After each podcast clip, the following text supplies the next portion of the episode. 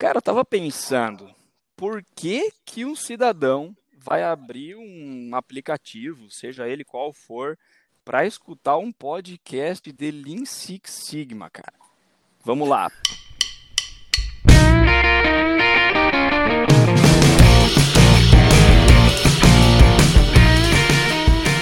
E hoje, nada mais, nada menos do que confirmation bias. Esse é o nosso assunto para discutir sobre como muitas vezes o nosso psicológico nos força a buscar evidências que comprovam somente as nossas teorias e não o que realmente está acontecendo na prática.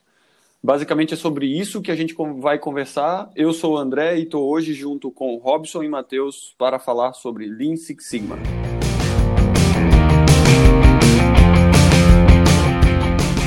Confirmation bias é, apareceu, é um termo que apareceu na psicologia, primeiramente citado por Peter Watson, por volta de 1960. E esse cara começou a estudar onde ele investigava se as pessoas teriam, por intuição, a busca por uh, fatos e dados, ou a busca por evidências que comprovassem as suas teorias, ou a busca por, por evidências que invalidassem as suas teorias. Né? E como não era surpresa, as pessoas buscavam sempre por informações e evidências que suportassem as suas teorias, que validassem as suas teorias, os seus, uh, os seus sentimentos, as suas crenças. Né? Isso serve para tudo. Isso serve para para o ramo industrial, para o ramo de pesquisa, para todos os ramos que a gente estuda, que a gente tem precisa confirmar uma hipótese, precisa analisar uma hipótese, é, ele provou que isso acontece.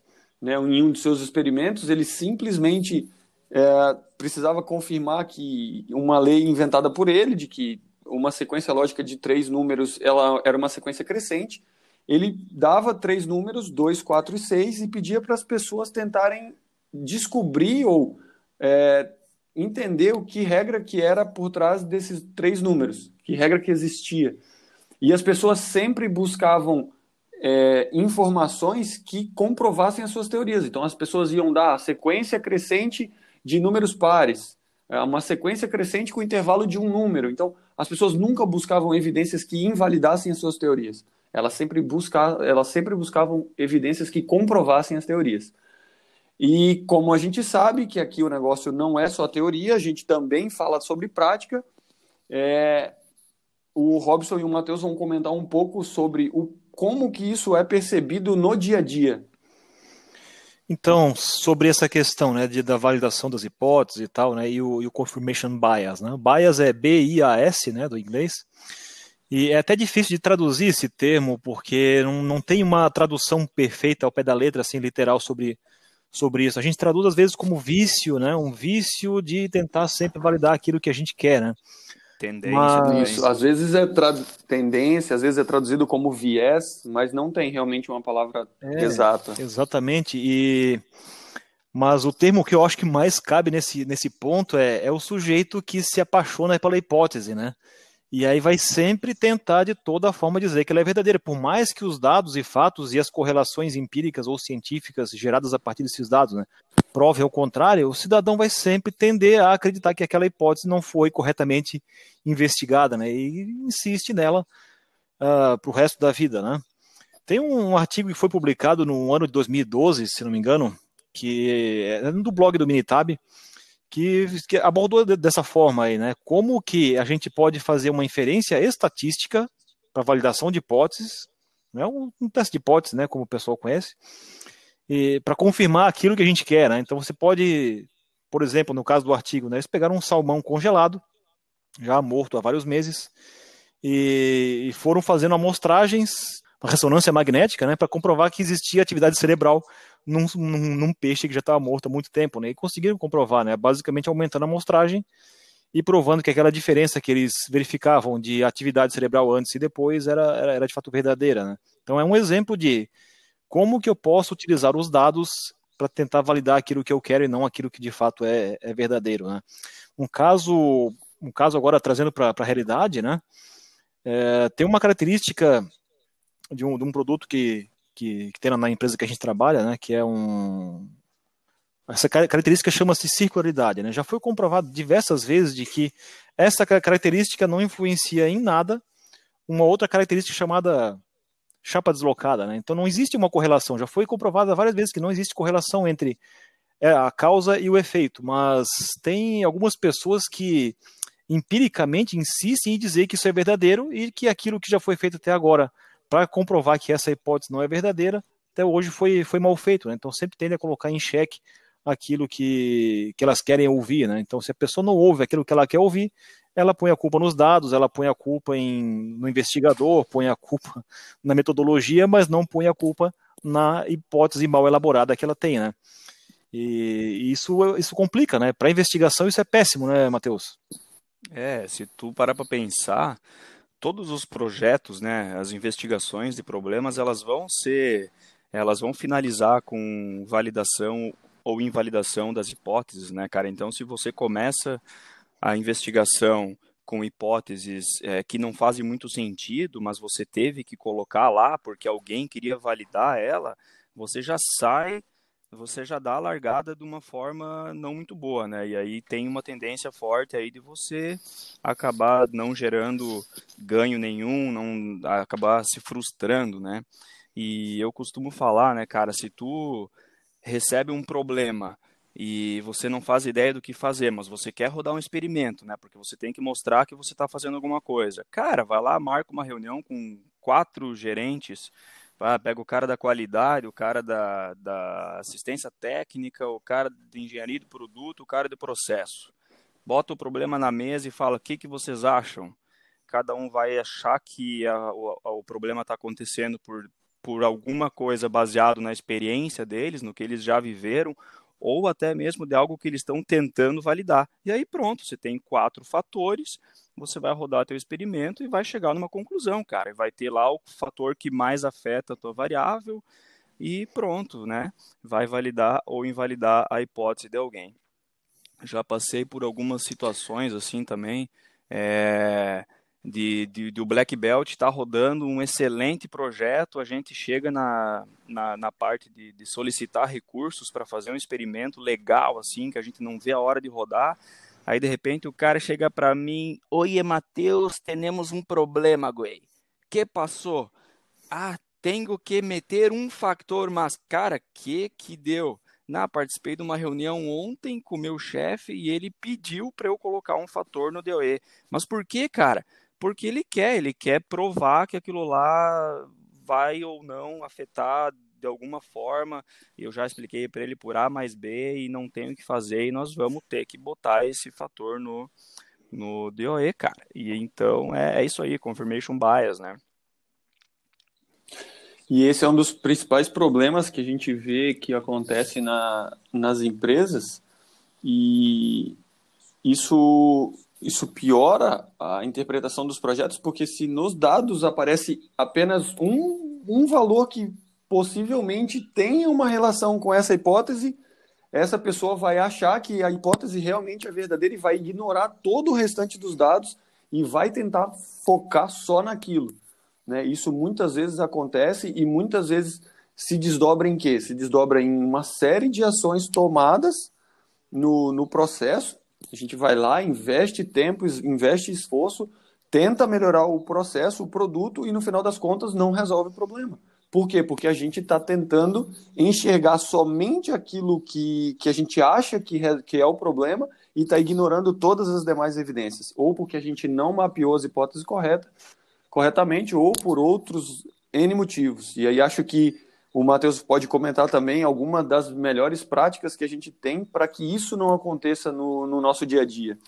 É, vamos lá, né, André? É, você nunca vai começar um projeto sozinho, então é, muitas vezes você recebe um, uma situação para investigar que você não tem é, muita noção de, de, como começar, o negócio é complexo, você tem que chamar as pessoas que, que entendem do assunto, né? Tem que chamar especialistas, formar times multidisciplinares e com raciocínio crítico, né, cara? Pensar a respeito do que está acontecendo você começa a levantar aquele monte de X que pode estar tá afetando. Então, se você tem um problema que está tá, tem hipóteses lá do processo, cara, vamos fazer um mapa de processo bem feito.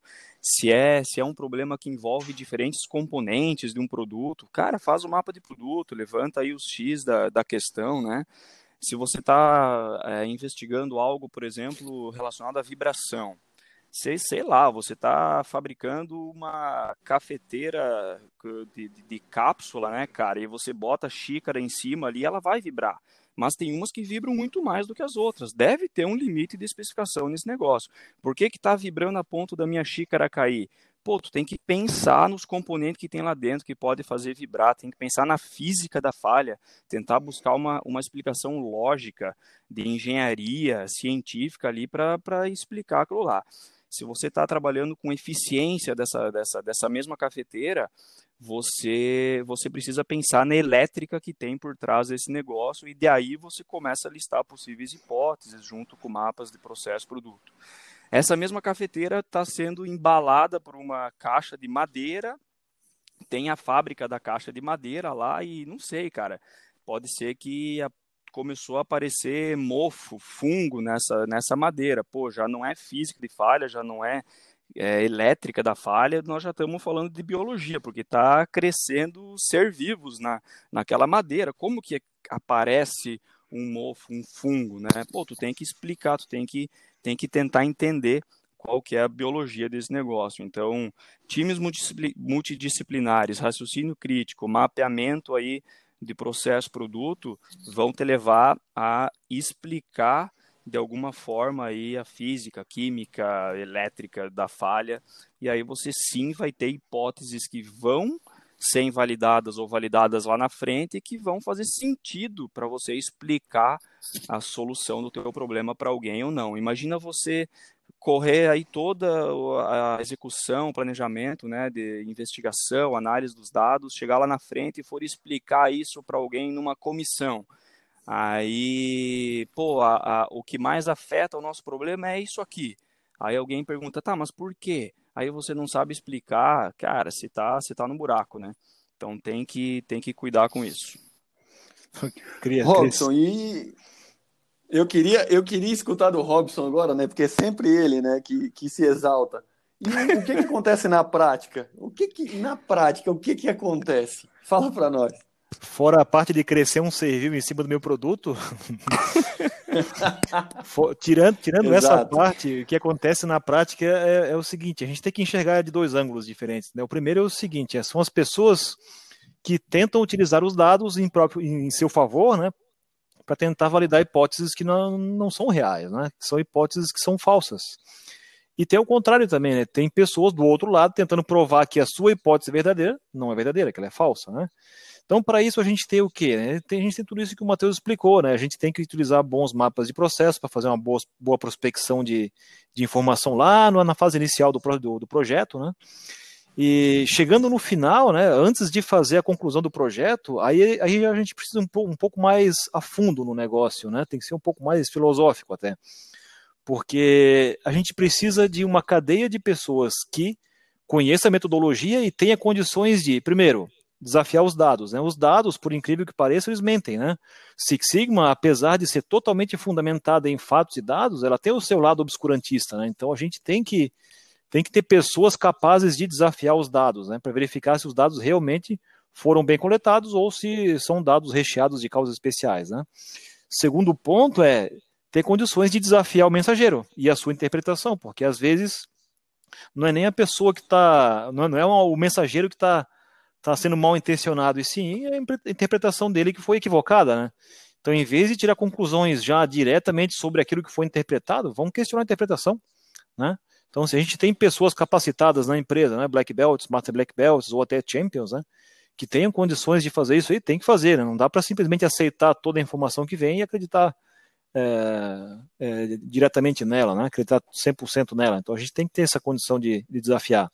E, por fim, a gente tem que desafiar as consequências daquilo que está sendo apresentado como solução. Né? Então, se, se o cidadão estiver apresentando uma hipótese que é, é falsamente é, aprovada, o que, que, vai acontecer? A gente vai ter um problema de segurança, vai correr o risco de ter um recall, ou vai causar um problema meramente estético? O que, que vai causar? Né? Então, se a gente questionar as consequências, naturalmente a gente já vai botar um terceiro filtro sobre essa questão e evitar que isso aí aconteça. Né? Então, de novo, né, para fechar, essa parte da, da, das hipóteses é super importante. Né? A gente não pode, de maneira nenhuma, se apaixonar pelas hipóteses, elas estão lá meramente para nos fornecer informações, para a gente fazer nosso projeto. E se as nossas hipóteses forem falsas ou forem verdadeiras, tanto faz, né? Cara, não tem problema. O que importa é solucionar o problema e fazer a empresa ter resultado com isso. E ponto final. Não tem que ficar inventando regrinhas né, sobre, sobre essa, essa questão aí, porque não faz o menor sentido, né, senhores? Eu acho que exatamente. E isso isso confirma o que a gente costuma falar muito nos treinamentos, que é o tal do raciocínio crítico, né? Pegar as ferramentas e tentar aplicar sem raciocínio crítico nenhum é chance zero de sucesso. É, com certeza. O... Agora me diz uma coisa, e o que que te deixa puto do dia a dia? já bate na mesa e já não, fala agora. O, o, que me deixa assim mais sorumbático e macambúzio relativo a essa parte de hipótese não é nem a questão do, do cidadão que tenta me provar que uma hipótese é verdadeira e não é e tal. É quando a gente utiliza toda a metodologia, do começo ao fim, com todo o cuidado, com especialistas e mais especialistas ah, ajudando. Eu né? sei o que tu vai falar. Não, não fala. não. É, aí eu chego lá no final, aí vem um playboy puto, né? E vem não. dizer que a minha hipótese é falsa, por quê? Porque a hipótese não é dele, entendeu? Aí ele vem dizer, ah, ah é, esse problema foi resolvido? Ah, acontece com frequência. Ah, qual frequência? Ah, com frequência, né? De vez em quando acontece e tal. Então, se quer provar que uma hipótese é verdadeira, usa fatos e dados e correlações empíricas ou científicas. Agora, quer provar o contrário, vai ter que usar a mesma coisa. Não dá simplesmente para matar a minha hipótese com meia dúzia de opiniões. O que, que vocês acham? Eu acho que é mais ou menos por aí. Tem muita gente querendo dar carteirada em hipótese, é isso que eu acho. Não, eu achei que tu ia falar outra coisa. Eu achei que tu ia falar assim, cara, a gente fica lá dias e dias rodando, né, cara, planejamento, tal, a gente vai, coleta, faz experimento, mete produto em laboratório, tal, faz análise, aquele gráfico cuidadosamente elaborado para apresentar a solução. Aí tu chega lá, o cara, mas isso aí eu já sabia, cara. Isso aí eu já sabia. tu fez tudo isso para dizer o que eu já sabia. Para. Não...